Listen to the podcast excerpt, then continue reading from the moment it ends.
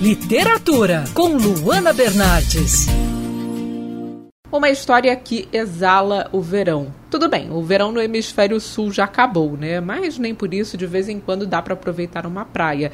E esse livro é a cara do verão, é a cara da praia, com praia, areia, calor e férias. Mas não se engane por esse cenário paradisíaco. O Palácio de Papel, da Miranda Cowley Heller, publicado pela editora Intrínseca, é um livro arrebatador. Elle Bishop está na casa de verão construída pelo avô e na primeira noite trai o marido com o melhor amigo de infância. Não, não é um spoiler. Isso acontece já nas primeiras páginas e é o evento que vai guiar toda a trama do livro.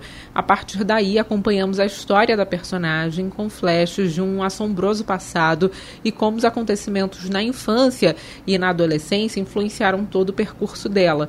Essa é uma leitura que impacta mesmo. No início parece até um romance leve, né? Inicialmente você acha que a personagem vai ficar se questionando se deve ou não largar o marido, e isso realmente acontece, mas a história vai além. Em um determinado momento, a trama começa a ter um ar mais sombrio e profundo que desperta ainda mais a atenção do leitor. O trabalho fala sobre relações familiares e outros temas importantíssimos mas não vou dar mais detalhes para não estragar a história para quem vai ler. Esse é o livro de estreia da autora e provavelmente vai entrar para as minhas leituras favoritas do ano. Eu sou a Luana Bernardes e você pode ouvir mais da coluna de literatura acessando o site bandnewsfmrio.com.br clicando em colunistas.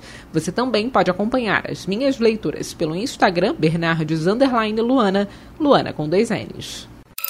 Quer ouvir essa coluna novamente? É só procurar nas plataformas de streaming de áudio. Conheça mais dos podcasts da Band News FM Rio.